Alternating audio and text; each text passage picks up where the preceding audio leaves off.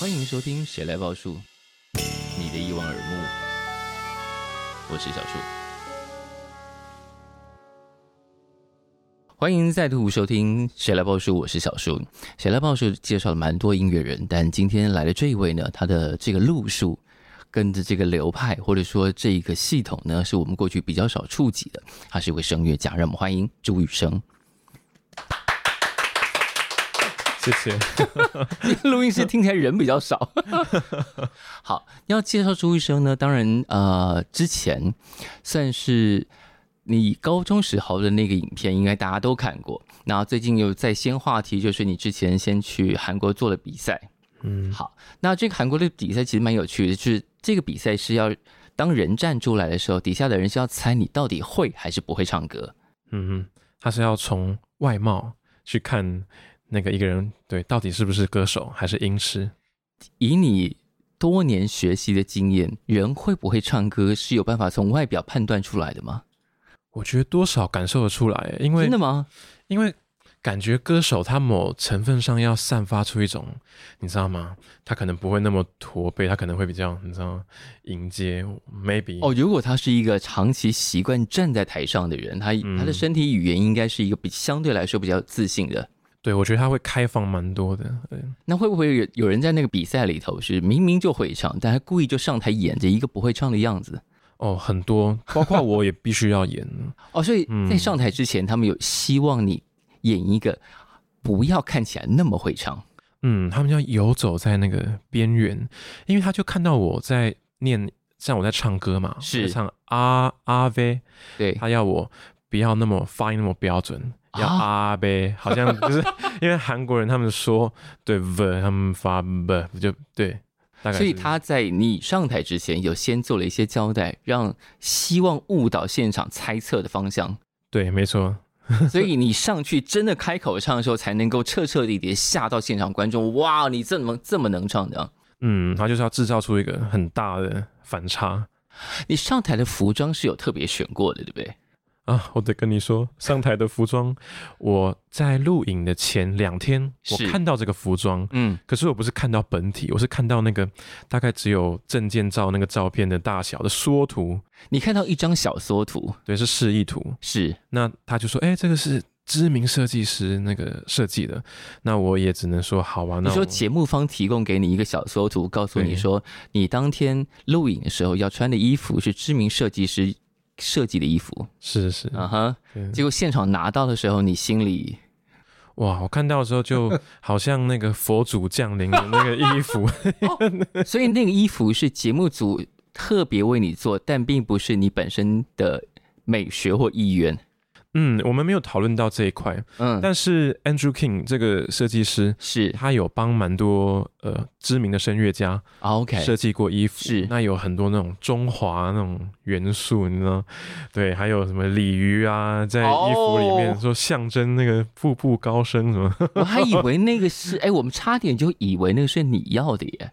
哦，其实应该是说，整个那个节目的设计是都是他们的团队去去包装。哦，那我们去就是好像那个那个羊这样准备要被那 个做成美食这样，所以心里是有点好吧。我都上了这个节目，我就任你宰割这样，多多少少吧。因为他们是一个蛮大的团队啊，是对。当天录影那个团队大概在一百多个人左右。哇，对。但那个节目彻彻底底的帮到你了吗？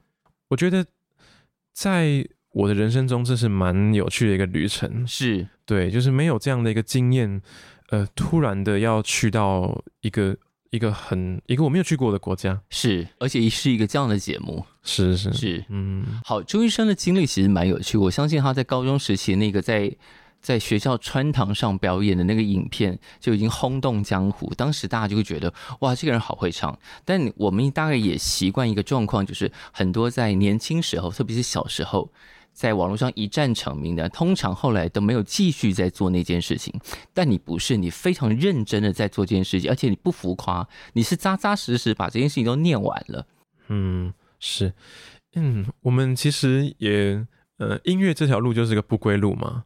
很多人可能觉得哇，我高中的时候很厉害啊，但可能爸妈觉得啊，你还是乖乖去念书吧，干嘛的？那担心如果你未来凭着这个，可能没办法好好在你的未来好好生活着。但显然那个本来就是你的志向之一了。嗯，我觉得我的妈妈她嗯给我蛮大的空间，是对，因为以前其实最小时候我学钢琴，嗯，就是我也不太练琴了，是不练琴的吗？我就是那个时候没有，好像音乐跟我还没有到一个连结吧？啊，真的，我觉得就好像一般的小朋友，是妈妈说你去练钢琴，然后不要，我们要打线上游戏，是都是这样，其实这样的 pattern。继续持续是到国中，反而是接触到声乐才改变我的一生。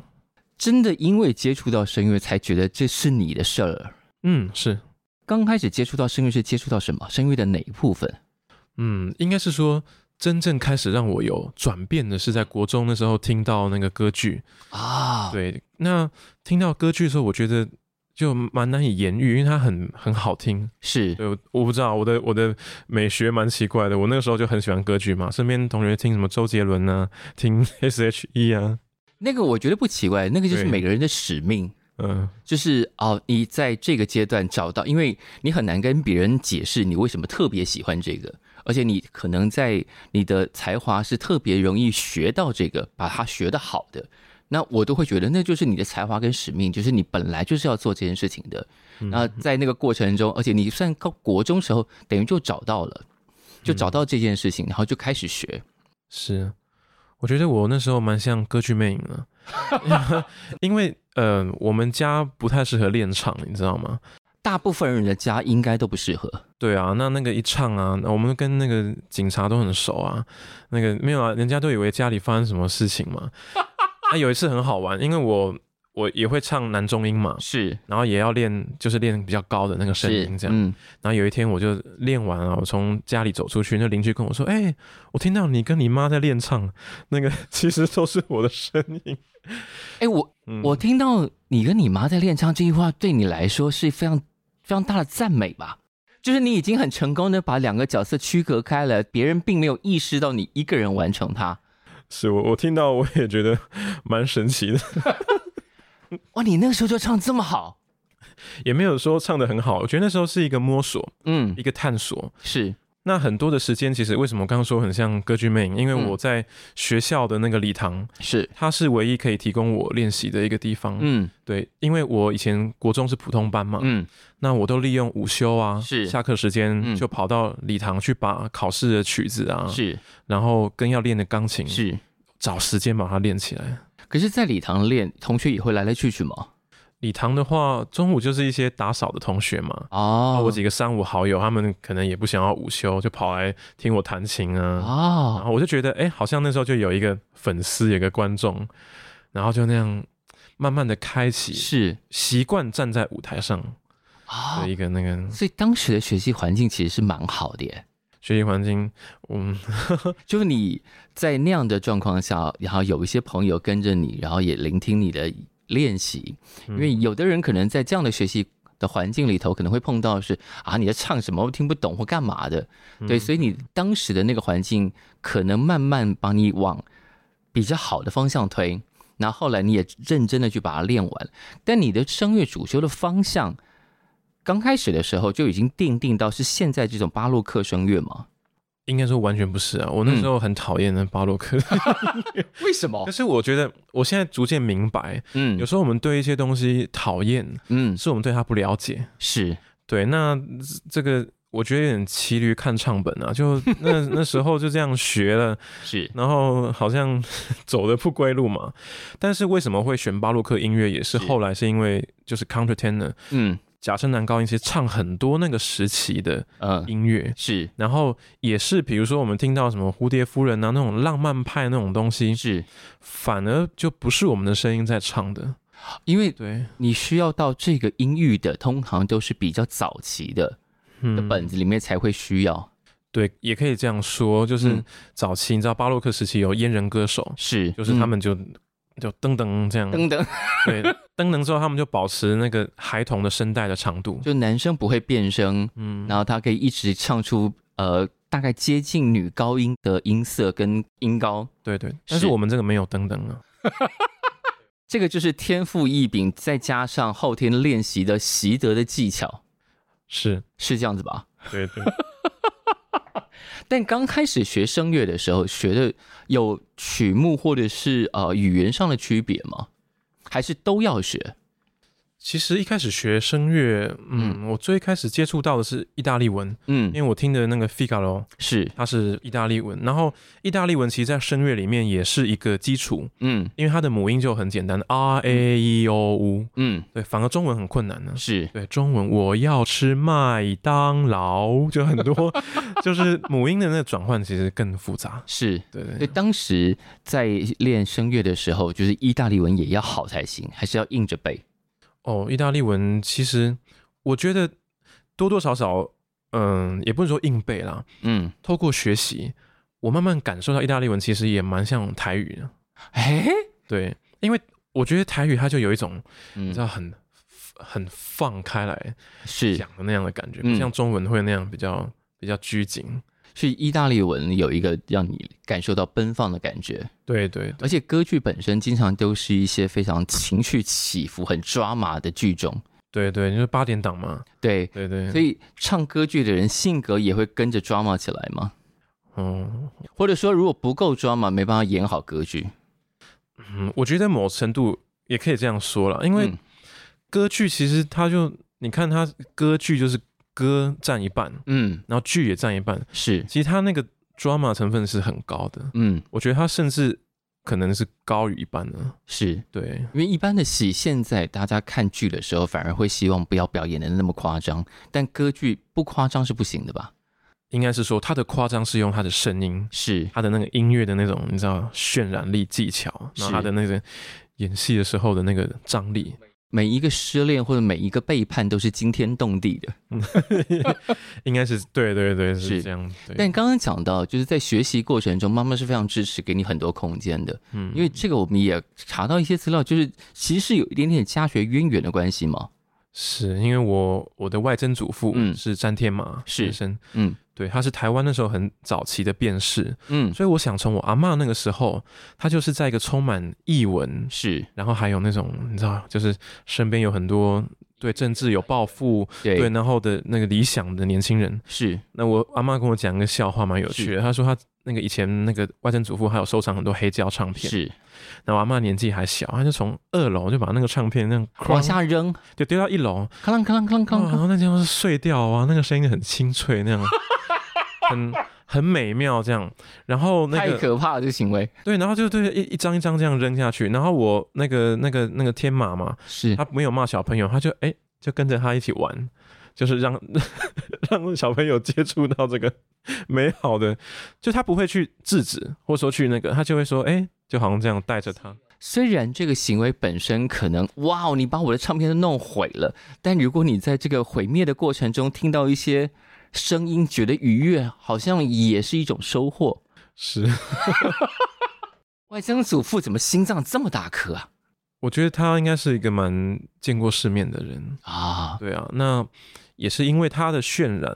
我阿妈也很喜欢唱歌，嗯哼，然后很喜欢画画。是，那之前蛮有趣的，我阿妈在画画嘛，嗯，啊，我们现在都是帮佣啊，要要擦地嘛，要要那个。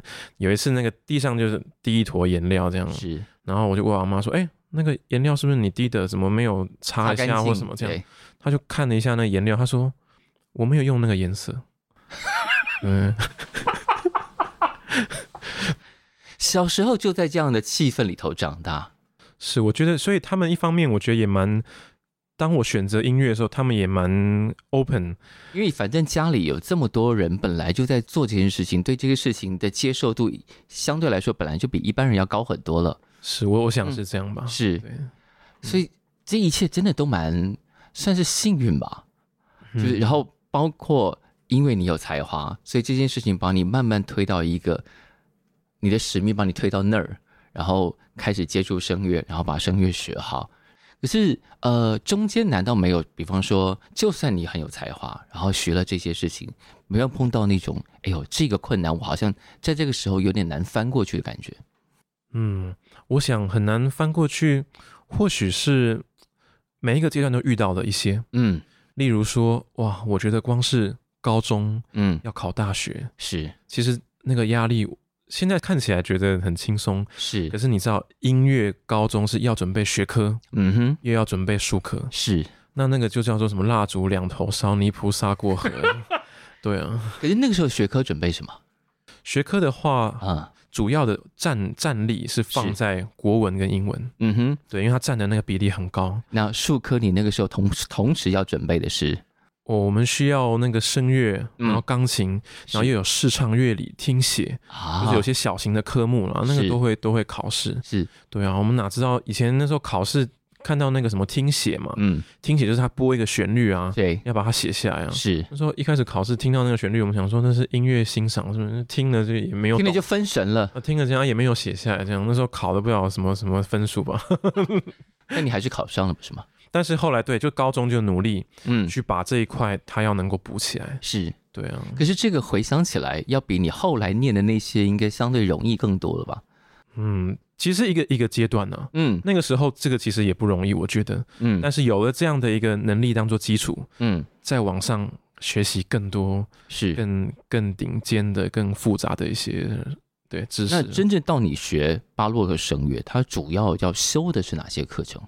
嗯，巴洛克声乐很重要，是它有很重要，它有这种历史的课程，嗯，对，然后文献。哦，对对对，啊，你知道吗？我们这种要读音乐史了，那时候我才意识到，哇，原来音乐史是用在这边。嗯，以前我们读音乐史就觉得说，哇，为什么要懂，要看这么多东西？是因为我觉得。这也是在台湾的教育缺少的那一块，他、嗯、没有一个整合，嗯，那那个整合比较是学生自己，嗯，意识到他想要的时候，是。他自己把它整合在一起，对。那我们念音乐史就想说，真的要记好多东西，嗯，但是到了国外，我觉得他念的那个音乐史是针对你所需要的，是。去做加强。那你当时念的主要主要需要的是什么呢？哦，需要的就是当时。巴洛克时期的一些文献，嗯，比如说我们要把一个巴洛克的乐谱是。把它编成我们现在看得懂的。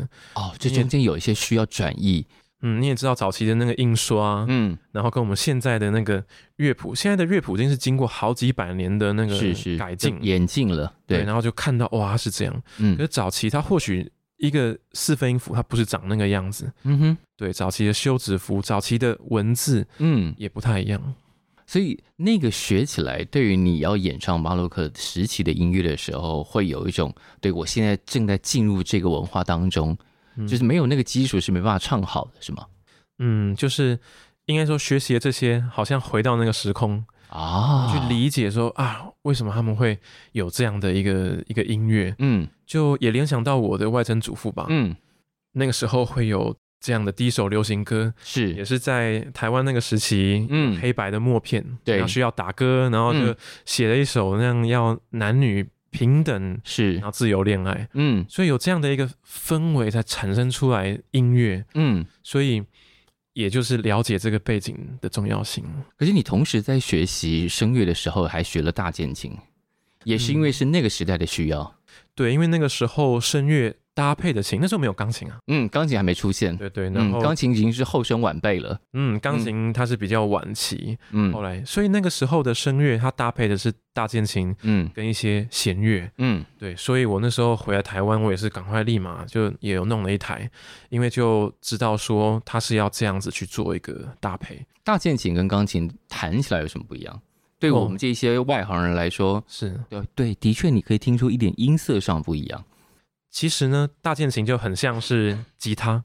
哦，因为它是拨弦的，对，它是有一个那个拨片，嗯，对，那个它那个拨片很有趣，以前也有翻译叫做羽管键琴，羽管键琴，因为是用鸟类的那个羽毛，不是有那个那个管子，中空的管子，对对对，嗯、然后用它来当做那个拨弦的那个钩子，噔噔噔噔噔，对对对，嗯，所以大键琴。它是用拨的，嗯，钢琴它是用锤子去敲，它基本上有点像打击乐器了。它其实是对对对对对对，嗯，所以这两个乐器的那个属性跟弹奏起来的方法是完全不同，而且它要换是不是比较麻烦？大键琴对它有一些那个旋钮，嗯，比如说它也可以切换成鲁特琴的声音，就好像那种吉他真的那种，你知道吗？是。校园民歌。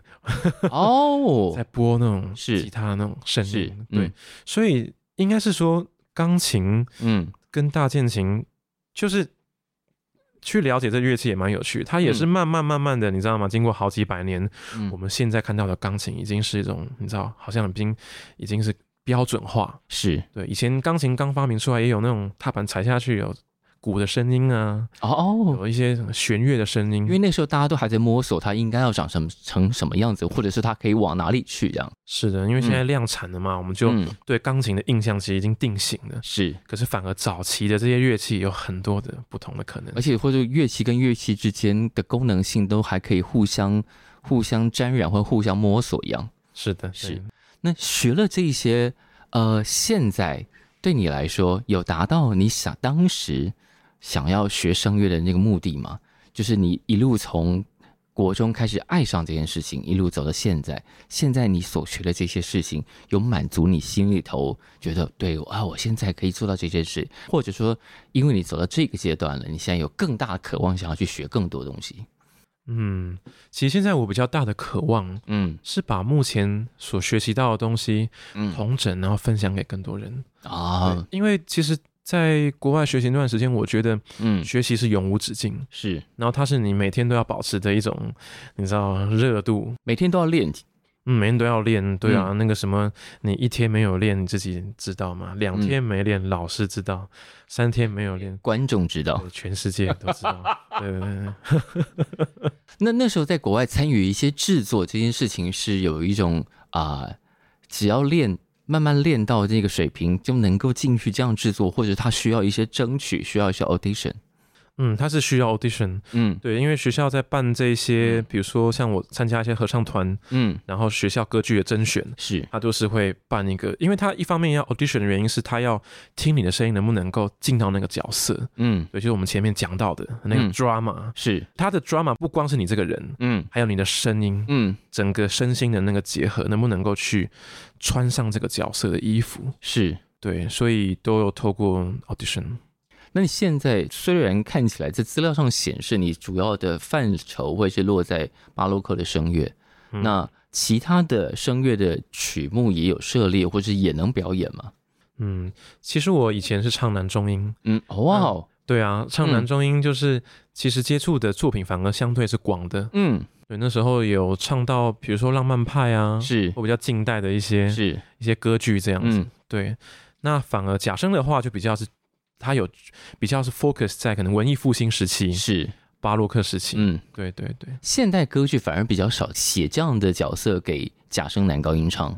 哦，现代的话，嗯，反而也是有一些哦。哦，okay、像之前在去年在魏武营，嗯，演的那个壁如冤孽，是。对，但是他也比较特别，嗯，他其实是写给一个小男童啊，对。但小男童就是用，如果不是真的小男童唱，就是假声男高音唱。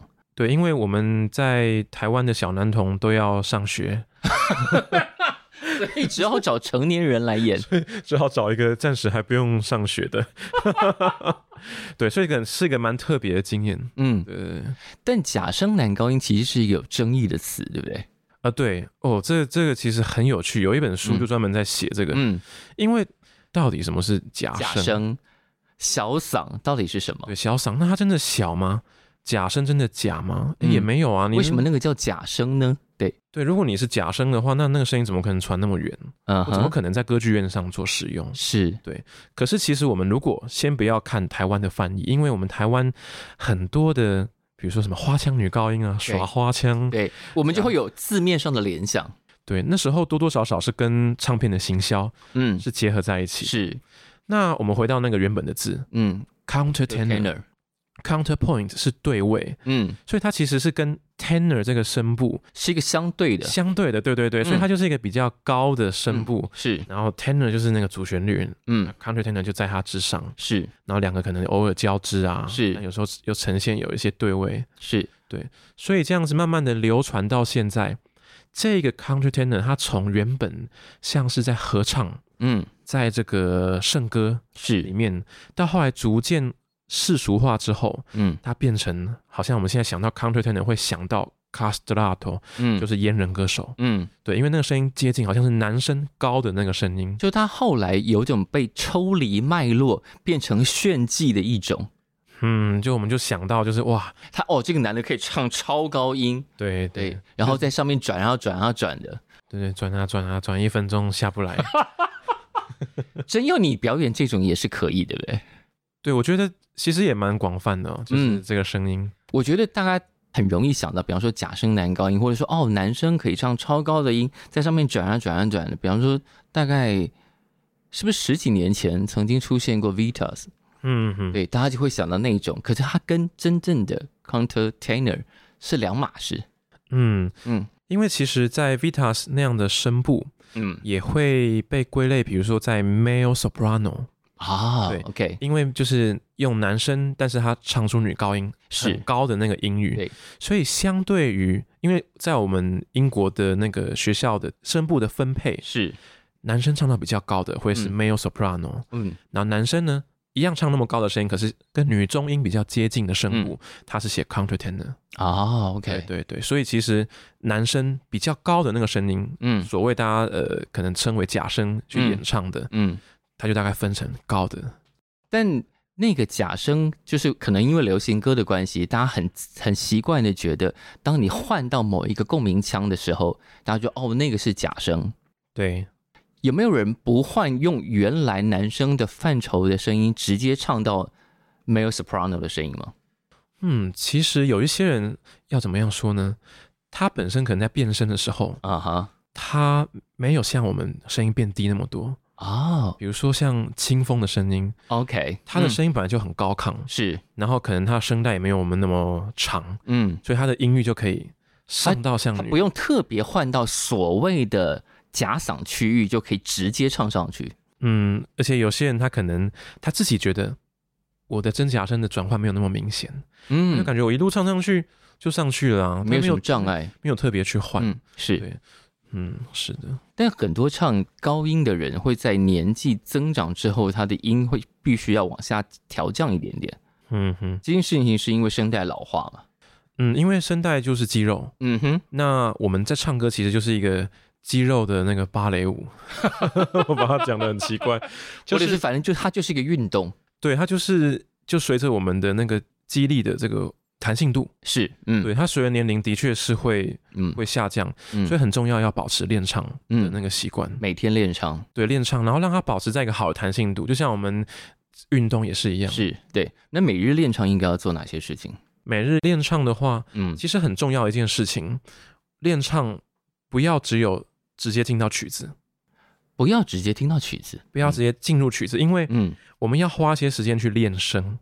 啊哈，对，嗯，练声跟发声又不同。是，练声可能很简单，比如说像我示范，比如像是，呜，然后它随着那个音高往下，然后再往上走。是，然后在每一组你唱出每一组音的时候，你去感受你的身体它是不是放松的啊？然后可能你的你可能脚掌不是抓在一起的，你的屁股肌肉是放松的。是在这样的一个过程中。慢慢的跟身体对话，是，然后让身体打开，然后 get ready for singing，就是我们准备要来唱好歌喽。然后我现在用这个声音，慢慢的带着整个身体进入到同一个状态里头。是，哦、那个时候我想唱歌的时候也会比较舒服。对，其实常常大家也都在想说，唱歌前是需要一点点准备的，需要召唤你的身体的各个部分的肌肉一起来工作这件事情。是，对，嗯，这样的东西需要做多久？在每一天？嗯，其实。大概在练声的话，嗯，我会大概分成三个阶段。是，早上的话主要就是在发声或练声这样子，嗯、然后到下午的时候就可以稍微哎有新的曲子，是，就去学习新的曲子，是，然后到可能晚上的时候就可以把一些曲子可能全部唱过。哦，对对，它可以分阶段去完成。是，所以我觉得这个练习音乐其实也是一个需要去学习的。是我们以前在练钢琴，嗯。就是好像那样，你知道，像牛一样，嗯，那样一直弹，一直咚啊咚啊咚啊，然后弹完就觉得身体好累，嗯，然后那个练不熟的地方还是练不熟，嗯，因为练习的方法错了。是的，所以练习其实我觉得比想象中其实更不用那么的费力，嗯，而是需要去改变大脑的一些习惯啊。的确是，我觉得很多人去学钢琴也应该想要学的也是这一种，就是我自己的练的方法，可能一直在一个死胡同里头，可能练了大半年都没有进步，就因为那个方法可能不太正确，或者是没有突破口。嗯，是因为声乐或是说音乐技巧最重要的、嗯、是是找到对你自己舒服的。啊，不在于人家告诉你这要这样做，可是我做起来，我的身体就觉得怪怪的。那你得找到更适合你的方法，这样没错。所以真的，我觉得对内对自己的探索，其实在音乐的学习上非常重要，而不光只是听别人所说的啊。OK，那在你演唱的曲目里头，我发现在你的频道里头之前也上了一些呃台湾作曲家的曲目。嗯嗯嗯，这个也是在学习的过程中就必须学习，还是因为自己对于台湾的热爱，所以把这个曲目也纳入你练习的范围里头。嗯，台湾的作曲家，嗯，跟我的那个连接连接很高嘛。嗯哼，因为就是我从我从你的家学渊源呢那边开始就有连接。嗯，那也包括学校我们在学习不同的语言的时候，嗯、其实最后的关卡就是中文跟台语。哦，就即使在国外嘛。哦，没在国内哦，是，对对对，嗯、是是中文跟台语。嗯，那到国外的时候，很重要的也是，他们也会希望的是说，我们想听听你的文化哦，的歌是对，所以我就哎早有准备啊，就是要。也是要去了解本土的作曲家，嗯、是是，啊、所以萧泰然，我看你唱了几首在你的自己的频道里头，是。那萧泰然对你来说是一个怎么样的作曲家？我觉得其实大部分台湾的听流行音乐的人，应该都对这些名字挺陌生的。对，是蛮陌生，因为毕竟他也是一个比较科班的。嗯，那他非常神奇，是说他被誉为台湾的拉赫曼尼诺夫。哇哦，对，因为拉赫曼尼诺夫他就是一个集。作曲家、嗯，钢琴家、指挥家是为一生的一个非常、嗯、呃棒的一个音乐家，嗯，那的确萧泰然老师他也是，嗯，那更包括他写的声乐曲是，其实感受到他对这片土地的热爱，嗯，他在他乡的时候，嗯，觉得哎，大家都觉得好像我在的那个地方是天堂，嗯，是美的，可是他说没有，台湾就是他的土地最美。才是对，嗯，所以我觉得其实，在在国外的那段时间，我觉得完全能够体会到这个感觉。嗯，因为你吃着这个不好吃的食物，然后对 哪里的地方不好吃的食物，好好仔细说清楚。我也不知道，就是应该说不能说不好吃，不是你的习惯的口味。嗯，对，然后又可能家人没有在身边，嗯，你又会特别的思乡。对对对，是。是的，那些在你的频道上上的影片都是在哪里表演的影片？哦，之前有部分是因为在大学的时候是演出，但是之前在英国有一次也有一一次的机会，在音乐会上面有唱萧泰然老师的曲子。是，对对对，哇！因为这些曲子出现在你的频道上，你频道上现在是不是经营的比较？你自己心虚的笑了，这个。常常都被敲碗了，敲到那个碗都已经破了。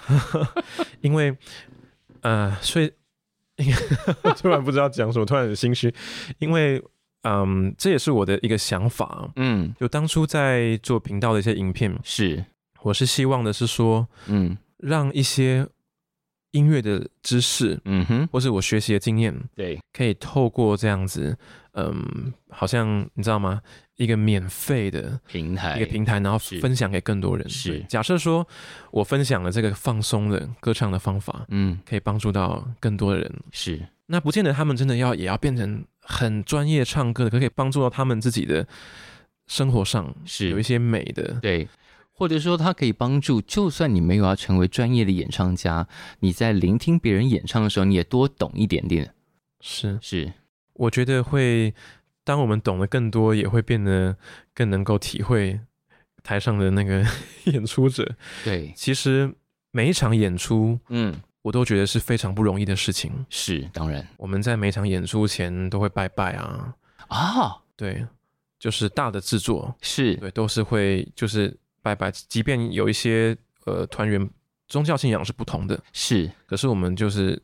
就是我觉得这是一种很神圣的仪式，是是，嗯，你知道在剧场里面很多意外吗？嗯，然后有时候你知道吗？不知道哪里吹来一阵风，就把你的乐谱吹得远远的，就是很多很神奇的事情。所以我觉得，一个我们现在在听音乐会或听舞台的一些演出，都会觉得、嗯、哇，那是一种很棒的机会跟运气，才能够，就是你要有各种条件，在那个晚上都对了，你才能够欣赏到一个好棒好棒的演出。是，只要有哪一个环节出了那些小纰漏，你就觉得哎呀，嗯，所以所有东西都要对，那是一个多么多么幸运跟有被祝福的事情。是啊，嗯，嗯，那在台湾的演出，现在因为你回来之后，你也加入了一个团队嘛，嗯，是。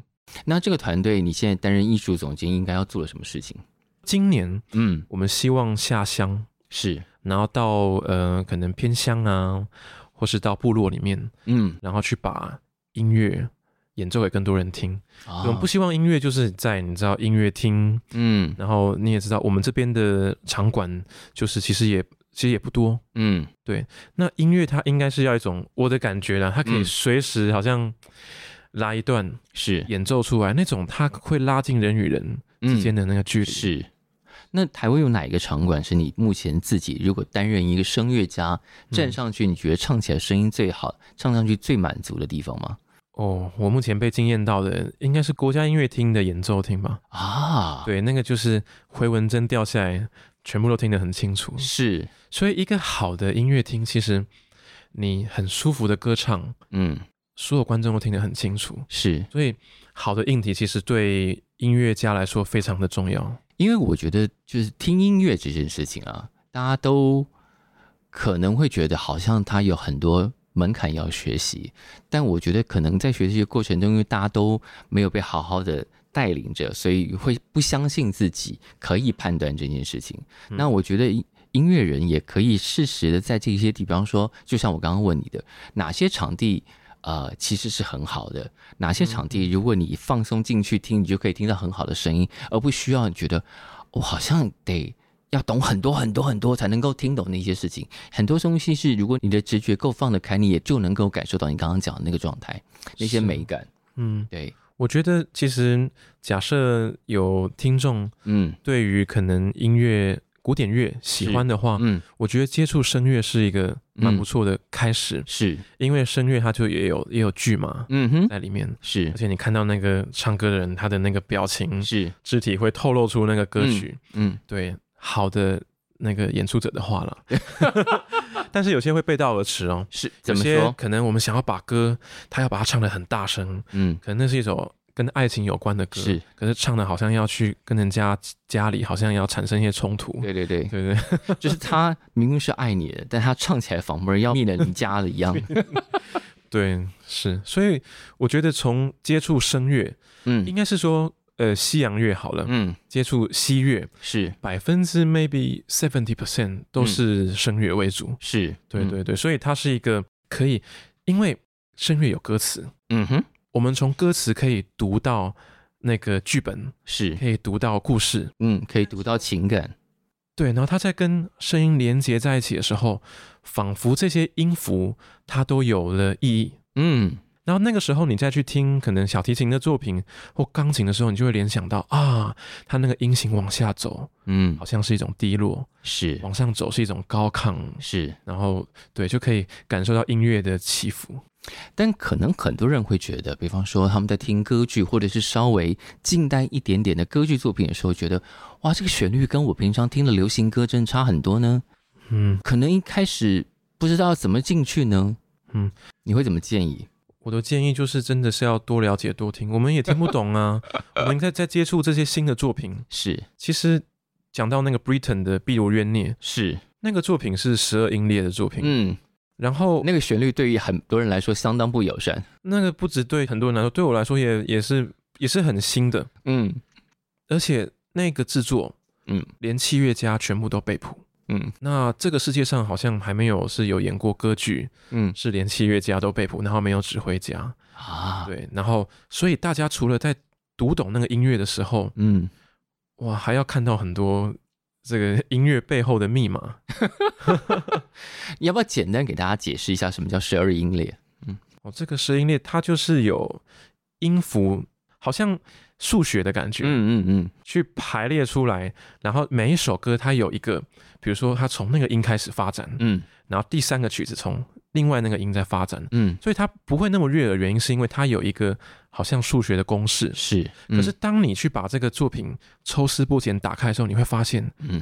为什么可以用这样的音列，嗯，去排列出每一个场景，嗯，有时候是在湖边的场景，是，有时候是在呃在卧室，嗯，然后在这个森林里面，嗯，然后那个音一直在反复的出现，是，就好像是你知道一种，我们可以说，假设这个作品的话，好像它是一个里面的可能一个鬼魂，或者说里面的某个角色的灵魂一直在，嗯，一直在讲。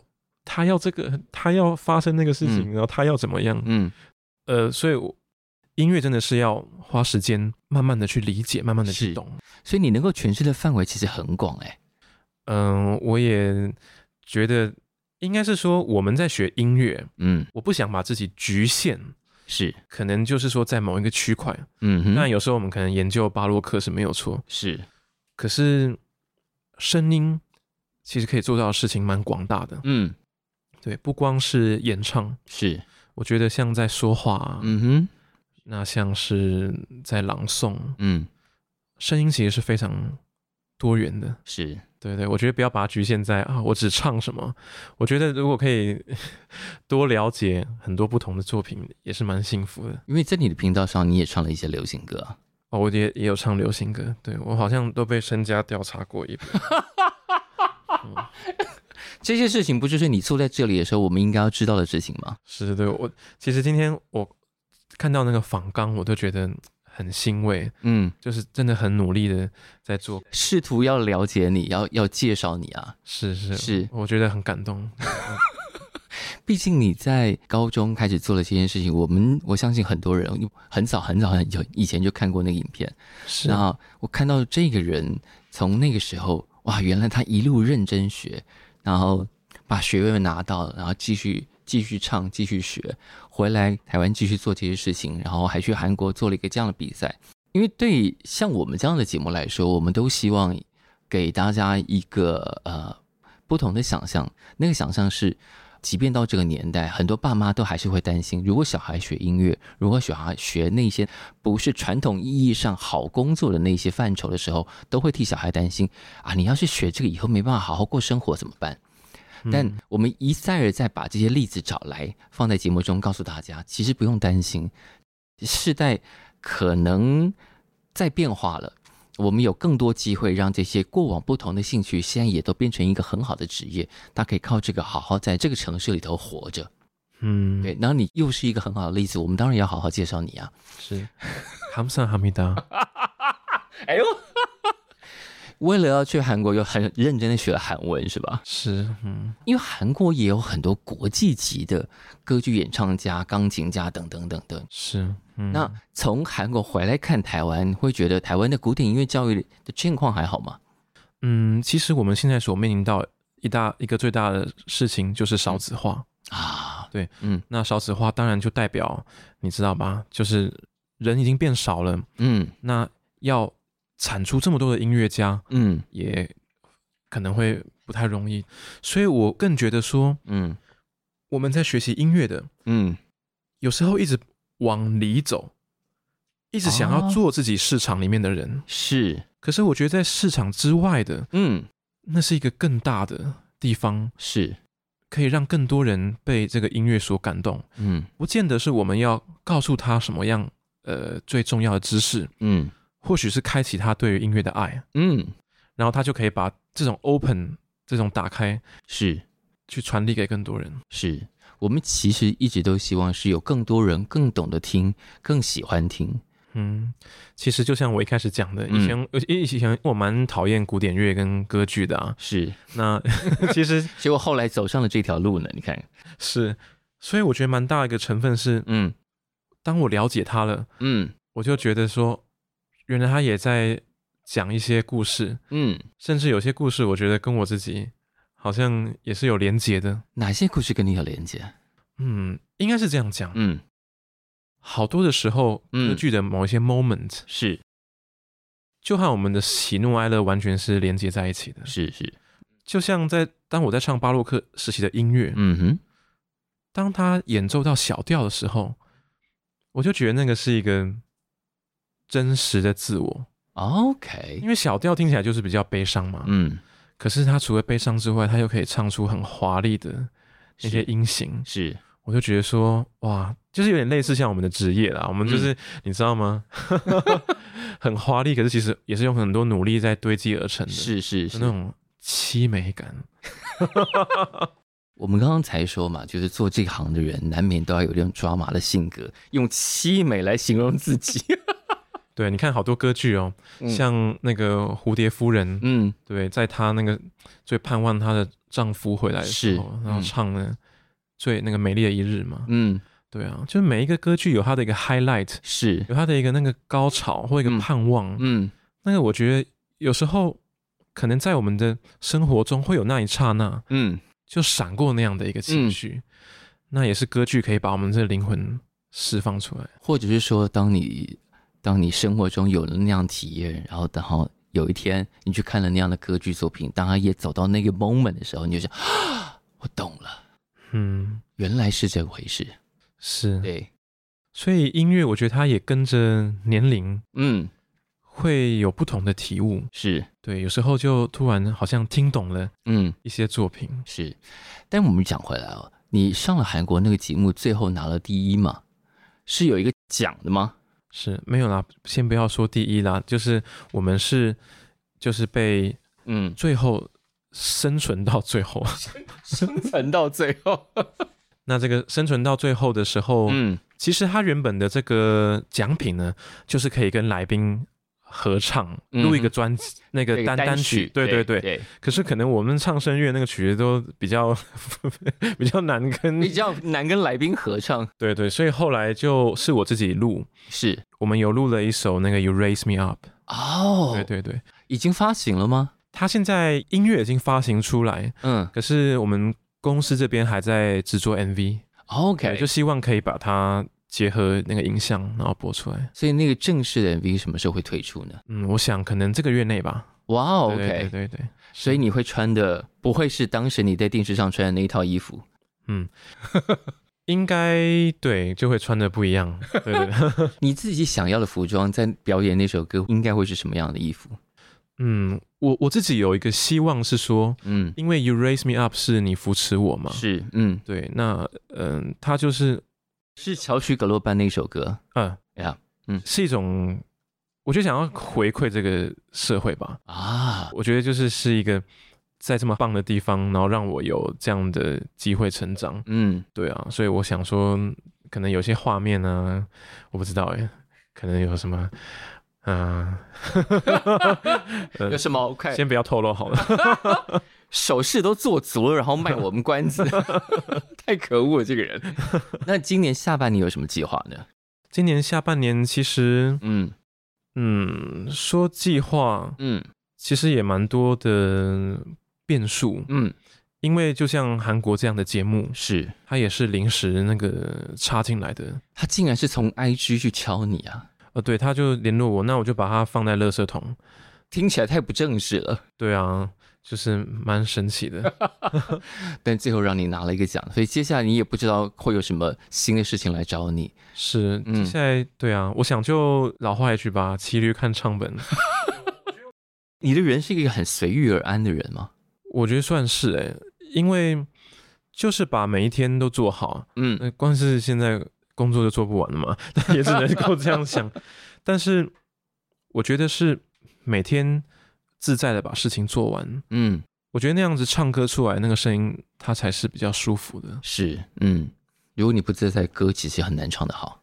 对啊，就是我觉得对我而言，我觉得唱歌对我来说，就那个身心灵的那个接触是很紧密的。嗯，对。但有些我同事不一样啊，他可能你知道很高压，可他照样那个声音可以挤压出来，或是那就是性格不一样。对，我想是性格不同。是，对对。那你的 YouTube channel 还有？继续认真做吧。对，我，我答应我会继续认真。对对对，因为主要是我希望的是，嗯，这个 channel 是，呃，因为我有一些学生，他们蛮有趣的他们回去就会说：“老师，我不知道要怎么练，嗯，所以他回去就乱练。对，所以你还不如看着我的频道练。对，那我的频道里面，我就想说，我可以提供这个歌词的朗读，是、嗯、因为唱一首歌很重要的，有一半语言，嗯哼，如果我们对那个语言都不确定它的母音是。它要怎么样念的时候，是。其实唱出来那个歌也是没办法很确立的，是没错。所以那个影片我想说，哎，假设有一个语言清楚的语言，嗯，然后慢慢带着他唱，可能哆来咪发嗦，嗯，然后后面是那个套上歌词的，嗯。他就会有一个 progress，是，好像回去他可以跟着这样子，嗯，去练习，仿佛是一个线上课程了。是，那我也希望像这样东西，它是 open 的，其实不局限于只有台湾的喜欢音乐的人。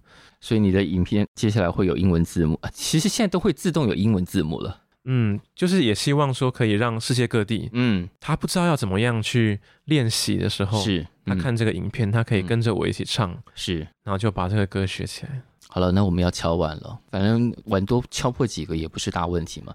我再多买几个碗。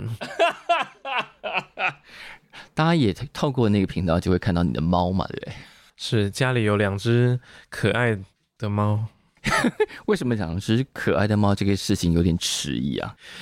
这个猫也是蛮有趣的。嗯哼，看他们好像不太喜欢我唱歌。嘿，你唱歌的时候，他们没有什么反应，远离你。我唱歌的时候，他们会，我觉得他们可能前世有可能是可能什么韩德尔、贝多芬之类的，他可能觉得天哪，我都已经投胎转世，还要听你唱这个？对，怎么没有唱的是我的那个想法中的那样子？哦，你是觉得他？他是来监督，哎，这个版本不对，嗯哼，这样唱不符合作曲家的意志。对，他听了，他可能觉得风格不对吧，然后他就走到后面阳台那边，然后就看着那个太阳、夕阳或什么的。对，我觉得对我来说，好像我也蛮伤心。一只猫叫索尔，对，一只猫是索尔，另外那一只呢？另外一只比较肥的是安妮。那哪一只稍微能够包容你唱呢？我想好像是安妮。对对对，安妮她至少好像会停个一分钟再离开。对对对对，但是我想可能因为我们唱声乐的那个声音，有时候声音蛮大的。是，嗯、对。那那个猫，他们因为他们太灵敏了，所以就觉得更大声吧。对啊，所以我也蛮不好意思。对啊，你干你干嘛要因为这个而不好意思？实在太有趣了。好了，那就希望这一切，无论是你的频道，然后你猫你对你的态度。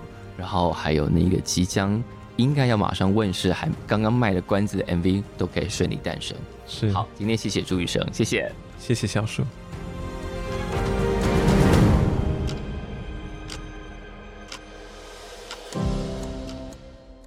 感谢收听《谁来报数》，欢迎订阅及分享，一起加入《谁来报数》的 IG 还有 Line，并且记得到 Apple Podcast 给我们五星好评吧。